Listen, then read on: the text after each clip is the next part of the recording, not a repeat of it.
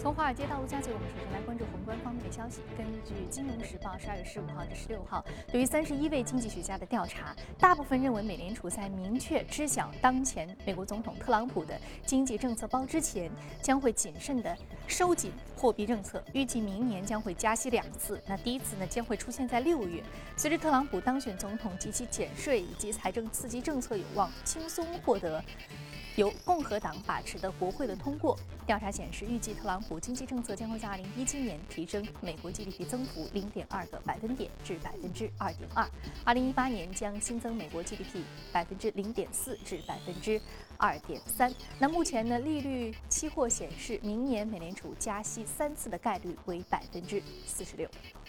美国总统大选结束以来的美债收益率持续走高，截至上周已经连续六周上涨，十年期美债收益率升至百分之二点六。眼下呢，市场对于特朗普任内的美国经济和通胀将会更快的上升，以及美联储更快加息的预期高涨，债市抛售潮持续。有华尔街机构警示，债券收益率进一步走高的可能会导致金融环境的趋紧，股市的估值也将面临压力。根据日本共同社报道，关于日本与欧盟的经济伙伴关系的协定谈判，欧盟首席谈判代表佩特里西奥尼十七号在东京的欧盟驻日代表处召开记者会称，争取明年尽早达成基本协议，表示放弃今年年内达成协议。据悉，这是由于双方在农产品关税以及取消汽车关税等时间问题上谈判进展不畅的表示。那他立即回国，并向欧盟委员会主席容克及成员国汇报。他暗示，如果说日方在农产品等方面满足欧盟方面的要求，则愿意取消汽车关税。另外呢，日本共同社十七号报道，日本外务省十六号放宽对于俄罗斯国民的签证发放的条件，旨在吸引更多的俄罗斯游客，以及促进两国的人员交流。那具体内容包括扩大以商务活动为目的的多次签证的发放范围，签证有效期从三年延长至五年。那么对于以观光为目的的短期滞留者，则是新增三年有效期的多次签证。那么此次签证的新规将从明年一月一号起开始适用。事件转向南美，上周以来呢，委内瑞拉政府突然实施的闪电式的货币改革，引发了委内瑞拉国内严重的纸币荒，导致部分地区发生大规模的社会骚乱和哄抢商店的事件。十七号，委内瑞拉总统马杜罗宣布将会推迟货币改革至明年一月。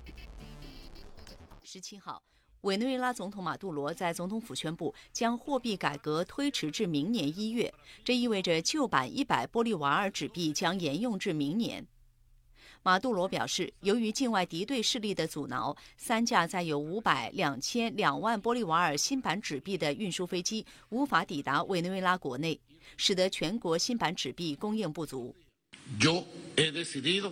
prorrogar la vigencia del billete de 100 para circulación, comercialización y la actividad económica legal dentro del territorio venezolano hasta el 2 de enero del 2017. Desde este momento. 此外，马杜罗还宣布把委内瑞拉与哥伦比亚边界的关闭时间延长至明年一月二号，以防止被非法组织走私到邻国的委内瑞拉旧币回流。委内瑞拉严重的经济危机和通货膨胀让该国货币处于崩溃边缘，民众手捧大叠钞票去超市、商场购买食品与商品的情况渐成常态。而约百分之四十的委内瑞拉人没有银行账户，所以不能使用电子支付，给民众造成极大不便。十七号，加拉加斯举行十三万人参与的支持委内瑞拉革命大游行。委内瑞拉总统马杜罗在集会上呼吁全体人民克服暂时的困难，团结一致，战胜帝国主义对委内瑞拉发动的经济战。而委内瑞拉政府正努力加速此次货币改革，全力加快新币供应，希望能在短期内恢复金融市场和社会的稳定。好，刚刚我们浏览完了宏观方面的消息啊，接下来我们来关注一下上周五三大指数的一个收盘情况。三大指数，我们现在具体来看一下。好，我们稍后再来关注三大指数的一个变化啊。接下来我们来关注到的是第一财经驻纽约记者葛娃收盘之后给我们发回的报道。主持人，伴随着圣诞新年的临近，市场消息面转为清淡。在上周五，科技板块承压拖累纳指，不过道指依旧是连续六个礼拜收高。在距离两万点重要的心理关口仅一步之遥的时候呢，道指显得有些的近乡情怯。UBS 交易纽交所交易大厅主管 Art Kashin 回忆说，在一九九九年的时候，道指首度突破一万点关口的时候，当时也是挣扎了非常久的时间，上下反复六十七次，才终于站稳了一万点关口。另一方面呢，自美国总统大选以来的特朗普行情究竟还能够维持多久？此前接受我们专访的美银美林首席策略师就认为说呢，可能这一行情可以一直持续到一月二十号特朗普宣誓就职，甚至是两月份国情咨文演讲。另外呢，有一种观点则认为，考虑到新政府上台之后可能颁布的减税措施，例如降低资本利得税等等，一些投资者可能会要等到明年一月才会抛售手中的股票要获利回吐，这也是促生美股上涨的一个原因。主持人。非常感谢各位给我们带来市场观点一些简单的汇总。我们再来关注美股三大指数上周五的收盘表现，我们看到是全线下挫的。道琼斯工业平指数下挫百分之零点零四，纳斯达克综合指数下挫百分之零点三六啊，标普五百指数的跌幅是百分之零点一八。好，这里是正在直播的从华尔街到陆家嘴。那接下来我们再来关注到特朗普即将正式组建的内阁对于中东的一些政策观点。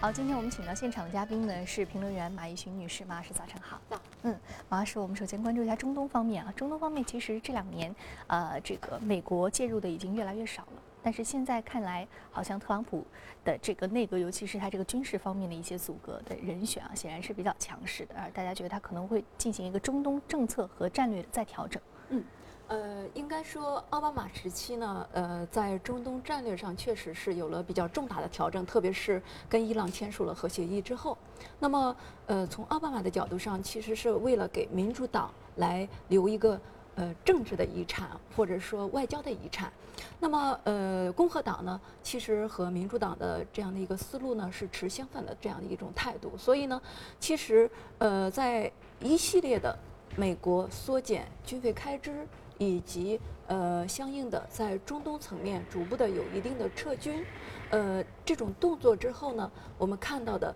呃，基于两党之间的这种很不和谐的对冲，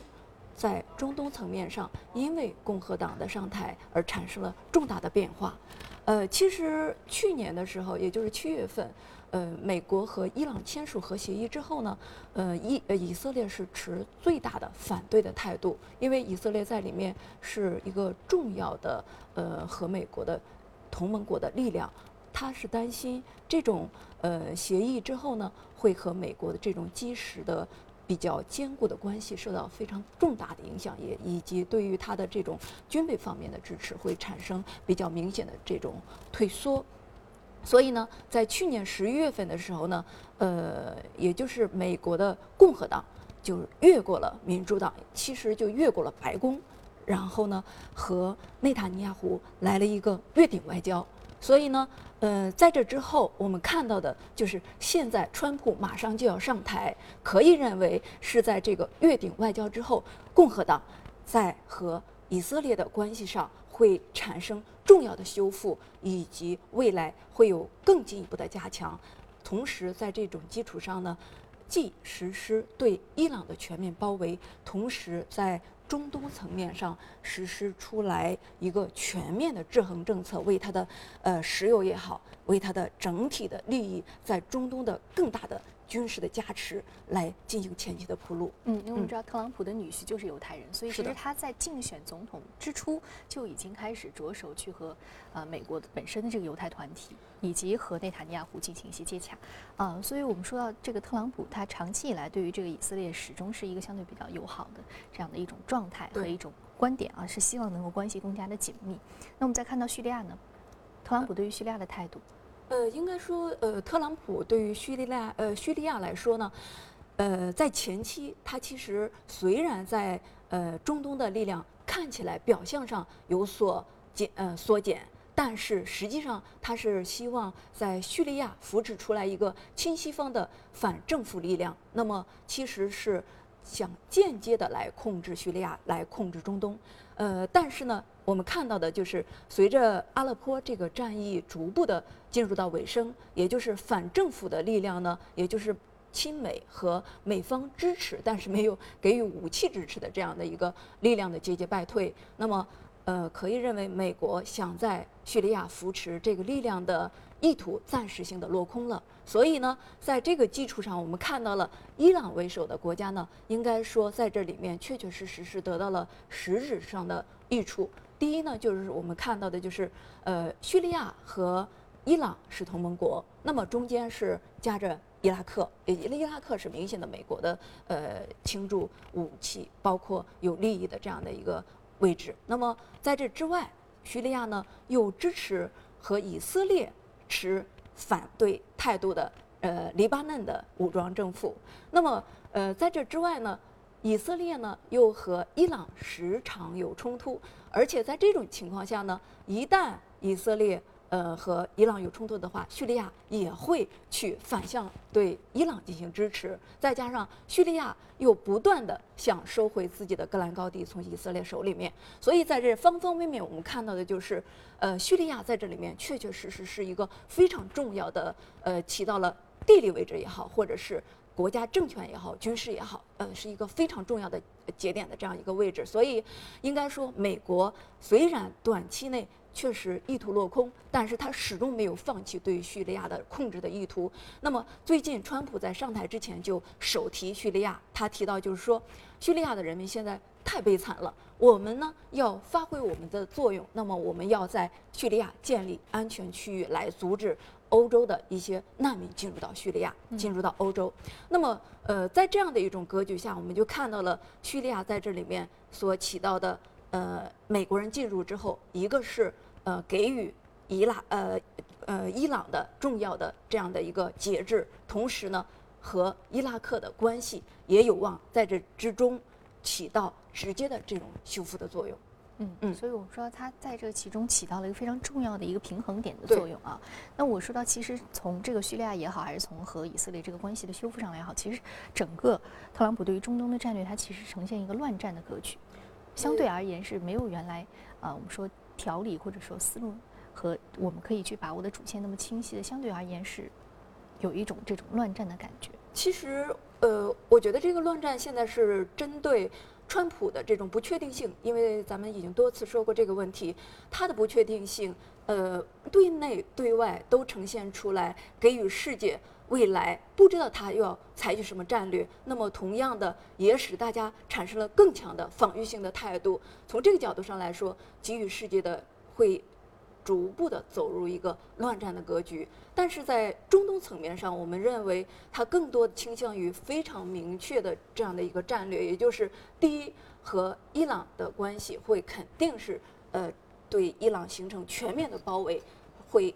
直接的深度制裁和。打压伊朗，因为已经延长制裁，而且他现在新建立的那个有多名的退役军人，而且加持了两百余位将军，再加上现在新任命的国防呃防长，也就是即将上任的马蒂斯，他还当时是中东的司令，所以呢，我们看到的马蒂斯对伊朗是始终持有成见的，他认为伊朗是美国的心腹大患，而且他在中东。特别是伊拉克是首战建树功勋，而且在伊拉克是留下了非常呃英勇善战的这样的一个名声的。所以多位退役军人的这种内阁，再加上很多的是在中东有所建树的这样的一个内阁的主要成员的这种基调上，那么首先实施对伊朗的全面的打压，肯定是势在必行。同时呢，和呃就是也就是第二点。也就是重要的，还是刚才说的和伊朗的关系的修复。也就是你刚才提到，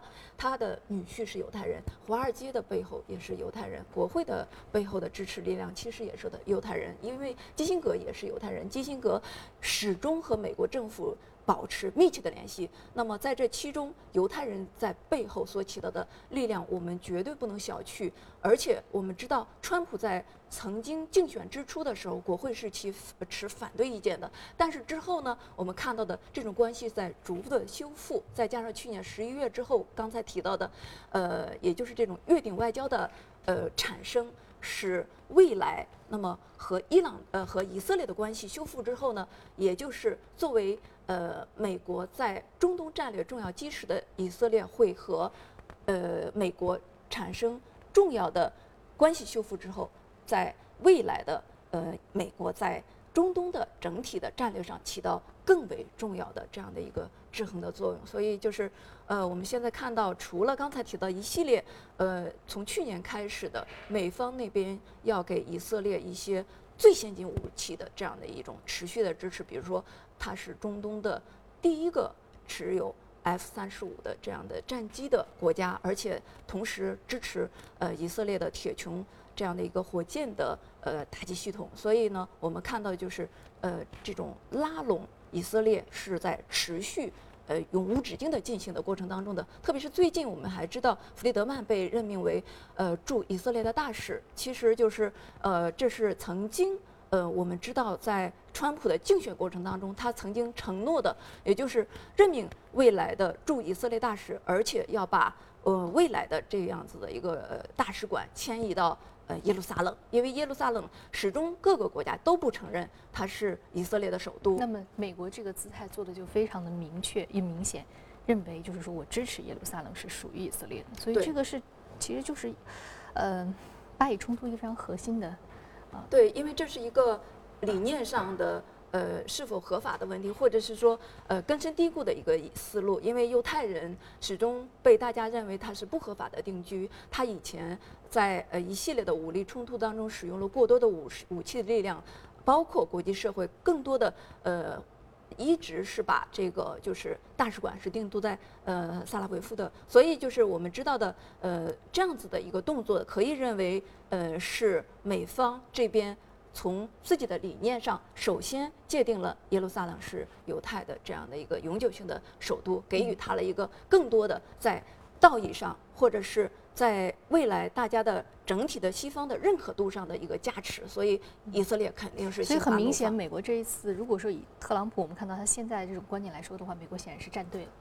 呃，应该是未来就是说，呃，美国和以色列之间的关系可能会成为中东。一个关系的一个重要的定位，对啊，尤其是和这个以色列关系，不仅仅特朗普是说政治上现在和美国呃这个以色列走得非常近，他本身的这个家庭的成员的组成，和他本身这个呃最早的这个从商的经历，可能都使他和以色列走得非常近，有很多客观的原因。对，所以接下来我们看到的就是中东有可能在呃，就是虽然叙利亚的这个冲突可能暂时性的。得到了缓解，但是未来有可能中东的战火会进一步的升级，也就是呃，川普为首的这个新的美国的呃国家会重新去中东来加持，通过武力的加持来呃对自己的曾有的利益进行更大的这样的一个利益的呃取得和分配。所以呃，接下来我们看到就是刚才提到的乱战时期，那么首先应该是在中东会拿伊朗来进行开刀。那么，嗯，在这种层面上，我们看到就是国际上其实也围绕着这些在蠢蠢欲动，各个国家也在不停的游走，在川普这种不确定性下去进行自保。其实这种乱战所带来的就是更多的，那么未来呢，朋友可可能就不会是朋友。那么敌人的敌人呢，可能也不再是朋友，所以，呃，未来在中东层面上，美国的这样的首先的动作，可能就是会带来中东的战火的升级，重新坐在火药桶上的中东，可能首先是我们要聚焦的点。那么这样的。呃，一个新的内阁的组成所带给中东的这样子的一个苦难，或者是未来的不确定性，是值得我们拭目以待的。中东的一个不确定性啊，我们说到其实经济上不确定性和政治上不确定性，还有外交上的不确定性，都是特朗普内阁给现在市场的一个姿态。那么非常感谢马老师这一时段的点评，这里正在直播的从华尔街到陆家嘴，接下来我们来关注一下隔夜领涨的板块和个股分别是什么。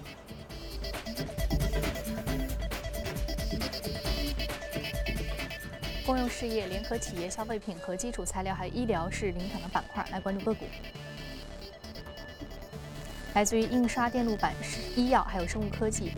还有零售租赁的板块，是有关于这个相关的啊。我们再来关注到的是，今天我们要特别说到的一只，呃，涨幅比较靠前的板块啊，板块是这个电子板块啊，捷普电子。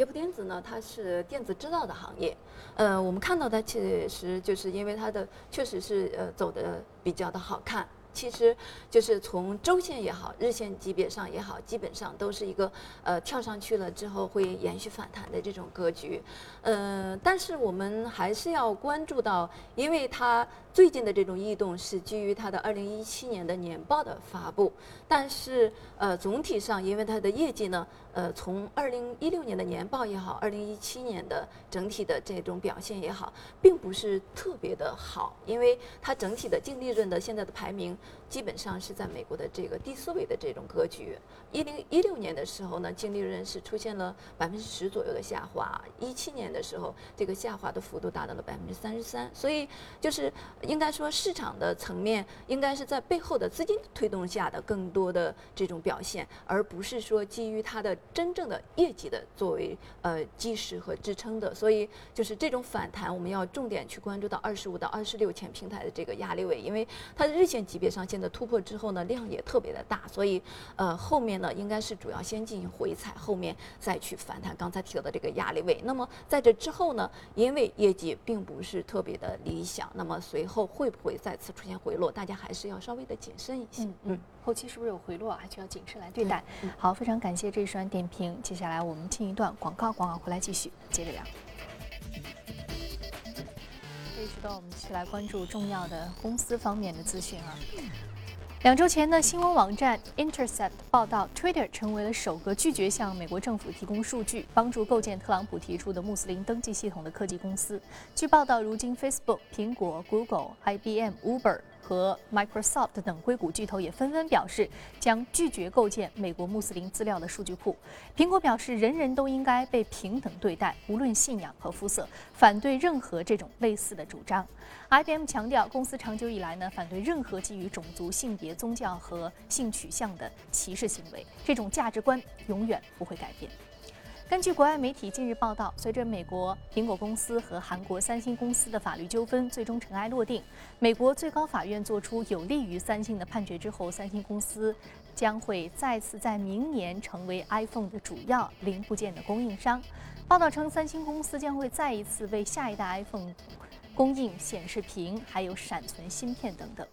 美国石油 BP 周六与阿布扎比最高石油委员会和阿布扎比国家石油公司达成协议，BP 将会获得未来四十年阿布扎比陆上石油公司百分之十的股份和特许经营权。那么作为回报，BP 将会向阿布扎比政府增发占公司股份百分之二的新股，价值约是二十亿英镑。合约呢将使 BP 在阿联酋的原油日产量从原来的九点五万桶上升至二十六万桶。阿联酋将会成为 BP 前十大股东。目前。持有百分之五点四股份的贝莱德是第一大股东。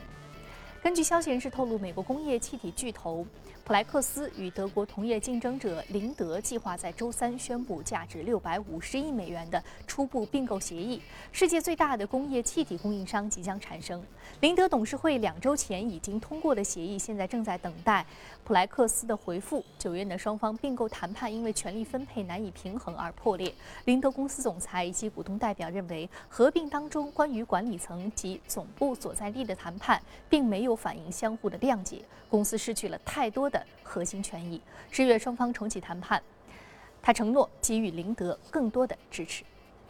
克罗地亚特兰西是一个非常地理位置偏远的山区啊，住在这里的人们的生活呢，相对而言是比较的清静和安宁的。好，那我们稍后再来关注有关于克罗地亚这个有趣地方的消息。那接下来我们再来关注到的是格叶领涨的板块个股方面，其他方面的消息，我们来关注今天值得关注的板块。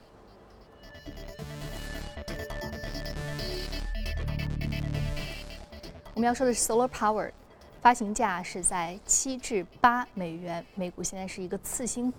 对，呃，也就是保罗电源。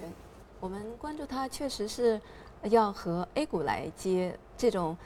A H 呃，也就是 A 股和美股的联动，一直是我们呃主要的关注的着眼点。那么呃，因为最近我们知道，呃，国内对于险资为首的这样的一些。呃，新的市场的增量资金确实是加强了监管。那么，作为另外一个重要的这种呃次呃就是新的增量资金的来源，在次新股上面就显示出来了比较明显的亮丽的这种表现。所以，呃，美股我们也是结合着次新股来说，因为这只个股呢确实是这个月的七号才登陆呃纳斯达克市场，而且呢就是相对来说它的募集的资金也并不多，也就是一千八百多万美元。但是呢，我们看到它现在走势确实是比较的漂亮，而且也确实是在持续的反弹的过程当中，所以我们看到的国内的相应的这种次新股也是同样的，呃，基于刚才提到的因素，会有比较好的表现，是建议大家关注的。因为最近一直在持续的说仪器仪表，因为除了银行股，因为银银行股说的好像太多了，所以